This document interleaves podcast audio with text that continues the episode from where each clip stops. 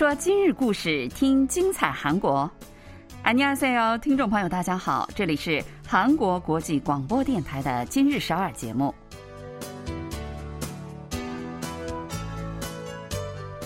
聚焦今日首尔，体会当下韩国，让我们带您走遍韩国的每个角落。让我们把最真实的韩国送到您的耳边。听众朋友，大家好，我是小南，我是立新。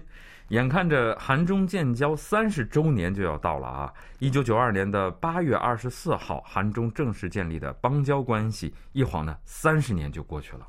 目前呢，韩国各行各业都在准备各种纪念活动哈。喜欢电影的朋友们有好消息了，在电影的殿堂将举办韩中建交三十周年中国电影特别展，将上映上百年来中国电影的代表作。嗯，我看了看哈，上映的电影呢还真是非常的珍贵的，早期的电影也有。那自个儿找，你还真是找不到呢。嗯，比如阮玲玉主演的《神女》，那是一九三四年拍的，被海外电影人呢评价为中国最棒的无声电影。还有中国早期电影的经典之作《马路天使》，那是一九三七年拍的；大陆是一九三五年拍的，《小城之春》是一九四八年拍的，还有一九五零年拍摄的《我的人生》，一九六一年拍的《红色娘子军》和一九六三年拍的《早春二月》。文革结束和改革开放时代呢，有一九八三年拍的《老北京的故事》，一九九三年的《霸王别姬》和一九九四年张艺谋的代表作《活着》。嗯，这个《活着》这部电影哈，在韩国叫《人生》，很多韩国人都对他非常的高度赞誉啊，说他特别深刻的展示了社会和人性之间的那种关系。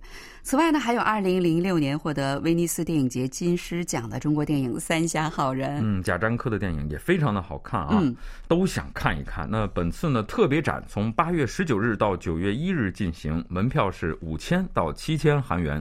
那为帮助韩国观众理解这。些作品呢，还特地的邀请专家做讲座，解说这些作品。嗯，希望通过这些电影啊，能增进韩中两国民众之间的了解。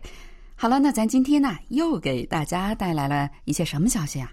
如果你是单身，晚上下班不敢走夜路啊，在首尔有几个区域，你只需要打个电话，政府就会派人护送你回家。稍后一起来听听看，首尔市的治安官们都发挥了什么作用？嗯。单人家庭现在是越来越多，不过很多单身汉他们不会做饭，这可怎么办？别着急，很多政府机构啊，他们专门举办教你做菜的这种活动，在这儿不仅能学做菜，还能交上朋友呢。嗯，孩子太小没人看啊，辞职在家看孩子呢，又实在是舍不得自己的事业，怎么办呢？没关系啊，首尔市政府会一起来帮你带孩子。嗯，好，那就接下来给大家介绍一下详细内容吧。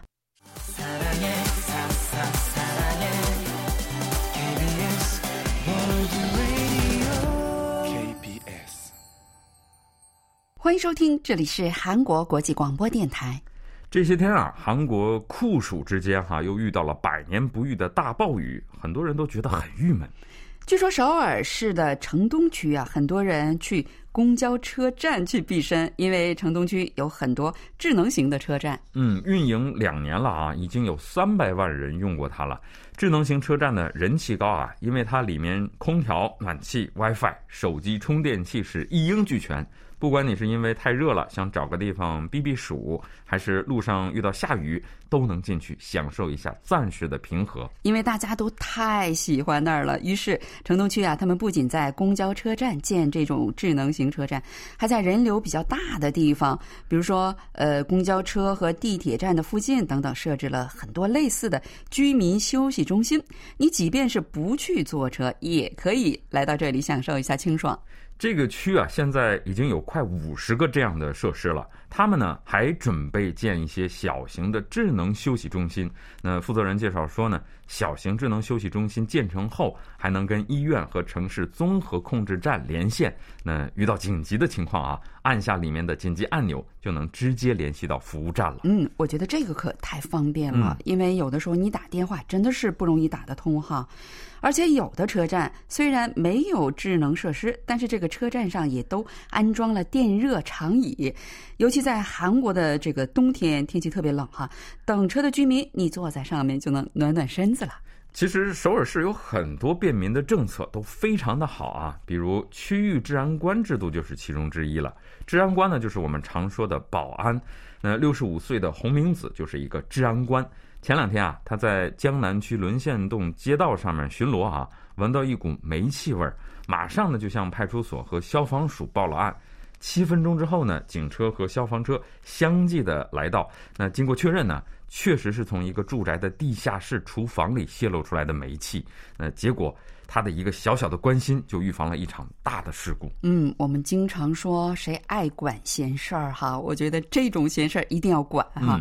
这些治安官们，他们除了周末和节假日，每天晚上九点，然后到凌晨两点半，都有人在巡逻，两个人一组，然后为居民们提供各种各样的帮助。这些治安官们主要的活动区域呢，是首尔市区十五个单身家庭集中居住区啊，因为这里呢单身比较多，无论是治安还是各种事故发生的几率呢，就会比较高。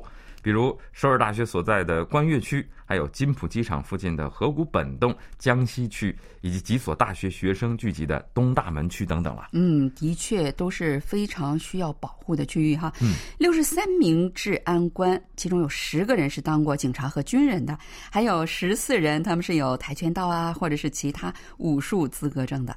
然后刚才我们介绍的那个洪女士，她曾经担任过江南区的居民自治犯罪预防官。非常有经验，而且啊，这些治安官们哈都会接受各种各样的保安啦、急救，还有重大灾害救助等等方面的培训，都是非常的专业。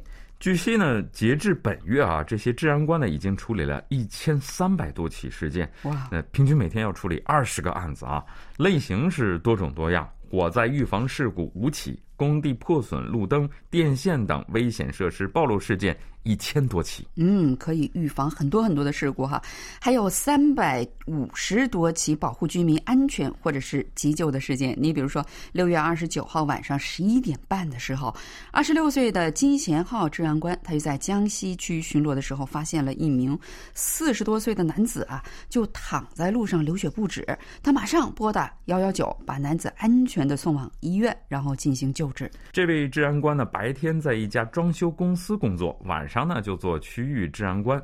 此外呢，还有一百四十来起把醉酒倒地就睡的醉客移交给警方，让警车呢把他们送回家，或者是拉到警察署酒醒了再让他们安全的回家。嗯，还有一百多次在居民的要求之下护送他们回家，也有的年轻女性啊，他们害怕走夜路。或者啊，觉得呀，晚上我在走路，有可疑的人在跟踪自己，他要求就是说护送自己回家。嗯，还有五十多起呢，是在巡查中啊遇到患有痴呆症的老人，把他们安全的送回家。哎呀，这个真的是需要有人管哈。嗯，还有五十一起是紧急救护居民的。上个月有一个骑自行车的人，他摔倒了，然后眉毛哈撕裂，据说是约十厘米，被治安官就发现了，然后赶紧送往医院治疗。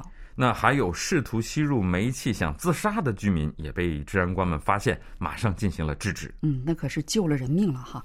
首尔市政府啊，对集中活动的这十五个区域的约八百多名这个居民进行了个问卷调查，结果显示说，对自己居住区域的安全非常满意的人，居然占八成，有九成的受访居民都回答说，有他们在，至少我们在心理上觉得非常安全。首尔市政府呢，对这个项目增加了八亿韩元的预算啊，计划扩大到更多的区域。很多居民们都说有你们真好。嗯，希望这个政策能够扩大到全国。好了，来听首歌吧。这首由 P.L 演唱的《Dream Like》，放松一下，我们马上回来。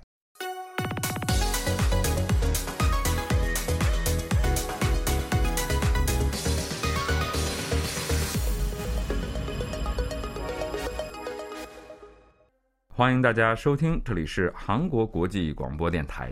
不久前呢，韩国有关部门公布了对全国家庭情况的一个调查结果。去年啊，韩国单人家庭首次突破了七百万户，创历史新高；独居老人也上升到一百八十二万户。韩国每三家就有一家是单人家庭啊！几十年前呢，一直使用的韩国标准家庭四人之家的标准也在摇摇欲坠了，因为三口之家的家庭数量已经超过了四口之家。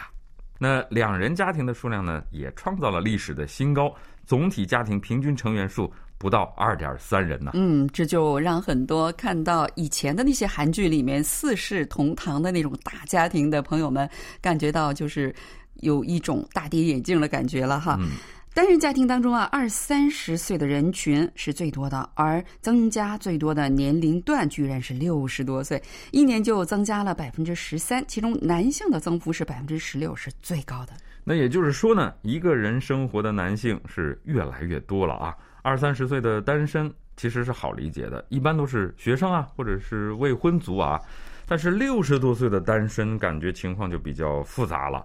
政府和社会呢，应该对他们的安全和健康采取一些措施。对，各地区政府实际上也在想方设法帮他们。你比如首尔冠岳区就以非常现实的办法，在综合社会福利中心教五六十岁的单身男性们做菜。嗯，这个有趣哈，的确，要是把饭吃好了，才是生活的关键哈。对呀、呃，比如说本月初的一个下午哈，冠岳区的一个综合福利中心，六位五六十岁的男性，他们就围着围裙啊，一起在跟着老师学习这个韩国大叔们最爱吃的这个辣味儿牛肉汤，也叫 u g e 这样的做法。嗯，这个其实不太好做啊，嗯食材也挺复杂的，但是没关系，这个老师们是手把手的来教他们怎么切萝卜、大葱、蕨菜，怎么配佐料。虽然这几位大叔看起来呢都是笨手笨脚，但是他们都忙得不亦乐乎，其乐融融的。嗯，这个活动是首尔市推出的，有一个叫“中壮年单人家庭的幸福餐桌”的这样的一个项目。因为很多中壮年的男性，他们年轻的时候啊，按照当时的韩国社会的氛围，男人一般是不被要求做饭的，所以他们大部分都不会做菜哈。据首尔市的调查结果说，中壮年单身汉大部分比较喜欢在便利店买个盒饭，随便热热吃就算了，生活也十分的不规律。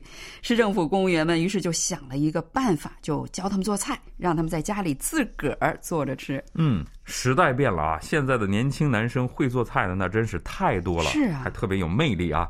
中老年男人们呢，其实也得加油了。那这个烹饪讲座呢，从三月进行到十二月，每周一次，是免费的，资金呢都是政府来出的。多好啊！六十岁的张仁国先生他就说：“我在考试院生活，我很想自个儿做饭吃，但是我不会。从春天到现在啊，他说我已经学了很多菜的做法了，现在下厨啊，对我来说不再陌生了。因为每次上这个烹饪课啊，虽说是做单人餐，但是量其实都特别的大。那张先生开心地说，在这儿做完了菜，食材呢十分的丰富，做好了之后啊，拿回去还能吃三顿呢。省事儿了哈。其他的学员们也是在这儿做好了很多小菜，然后有的人拿回去，居然能吃一个礼拜呢。嗯，这项活动啊是由首尔市单人家庭特别对策组负责的。那大叔们呢，每次做完了饭菜，还会用这些饭菜呢聚在一起来吃个饭啊，谈笑风生之间，孤独寂寞感就烟消云散了。嗯，因为疫情啊，这些单人家庭的男士们吃饭也成了件难事儿。政府这么贴心，那居民们的幸福感自然就上去了。成民社会福祉中心的社工金正允说，有些参加者呢，因为健康问题无法出去赚钱，大部分的时间都是独自待在家里面。所以呢，我们从今年春天开始搞这项活动，那几个月过去呢，学员们之间就不再尴尬了。很多人都说，每周就等这一天了。嗯，因为是两个人一组嘛，所以他们在学做菜的时候，搭档之间还会一起讨论，哎，咱做到多辣呀，等等，还会一边品尝别的小组做的菜，有说有笑的。因为既不是学校哈，也不是职场，大家都是平等的关系，那很容易亲密。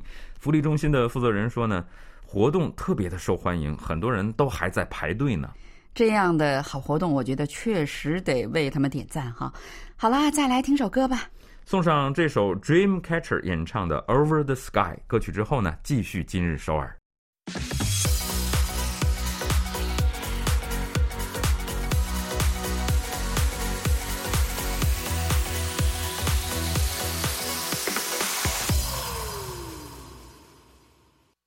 欢迎回来，这里是韩国国际广播电台的今日首尔节目。韩国的生育率这些年一直都是政府非常头疼的事儿哈。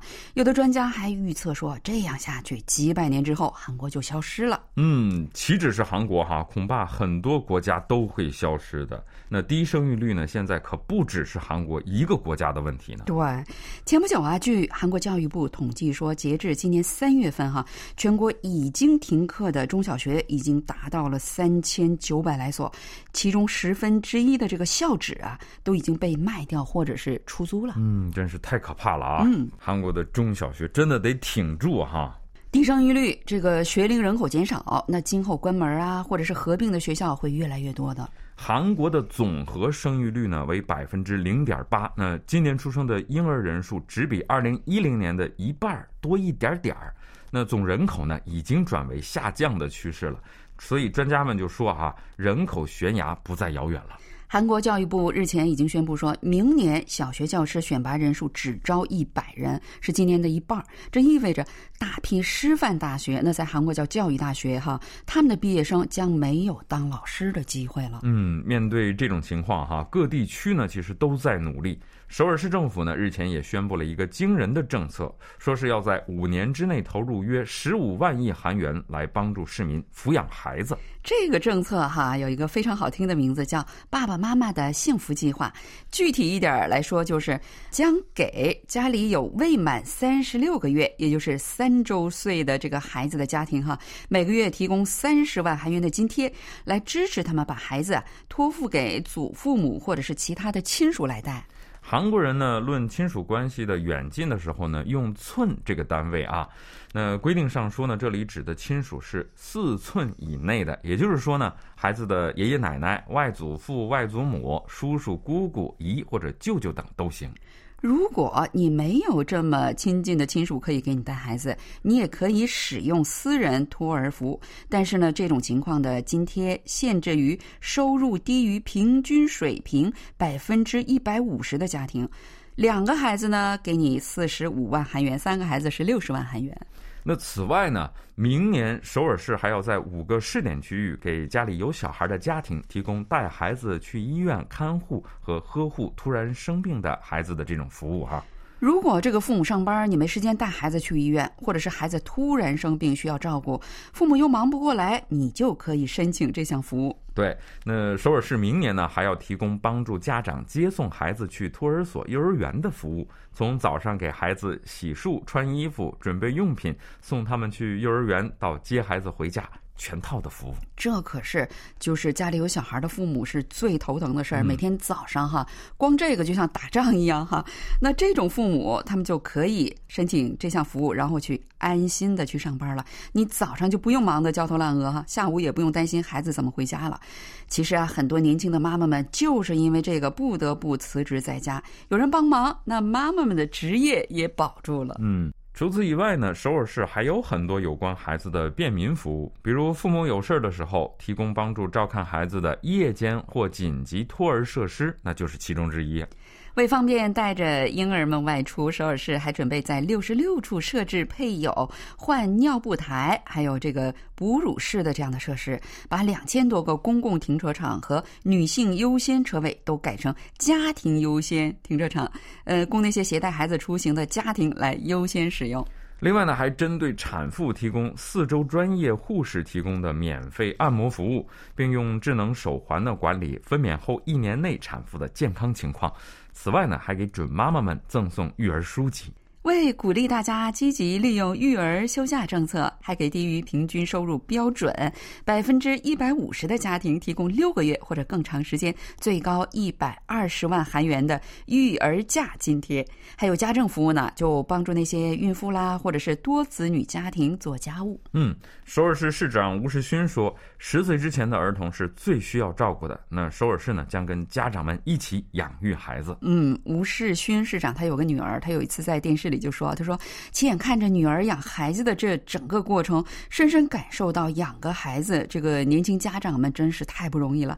市政府有责任为市民分担这些困难。嗯，希望政府的这些政策呢，能让家长和孩子都有一个健康快乐的生活和成长的环境。嗯，好了，听众朋友， 我们今天的节目就到此结束了，非常感谢您的收听。我们在节目的最后啊，再请您收听一首韩国流行歌曲，是由道英和金世正演唱的《星光绽放时》。时至夏末，希望夜晚的清凉和星空给您带去更多的愉悦。听众朋友们，我们下期再见。 안녕히 계세요. 안녕히 계세요.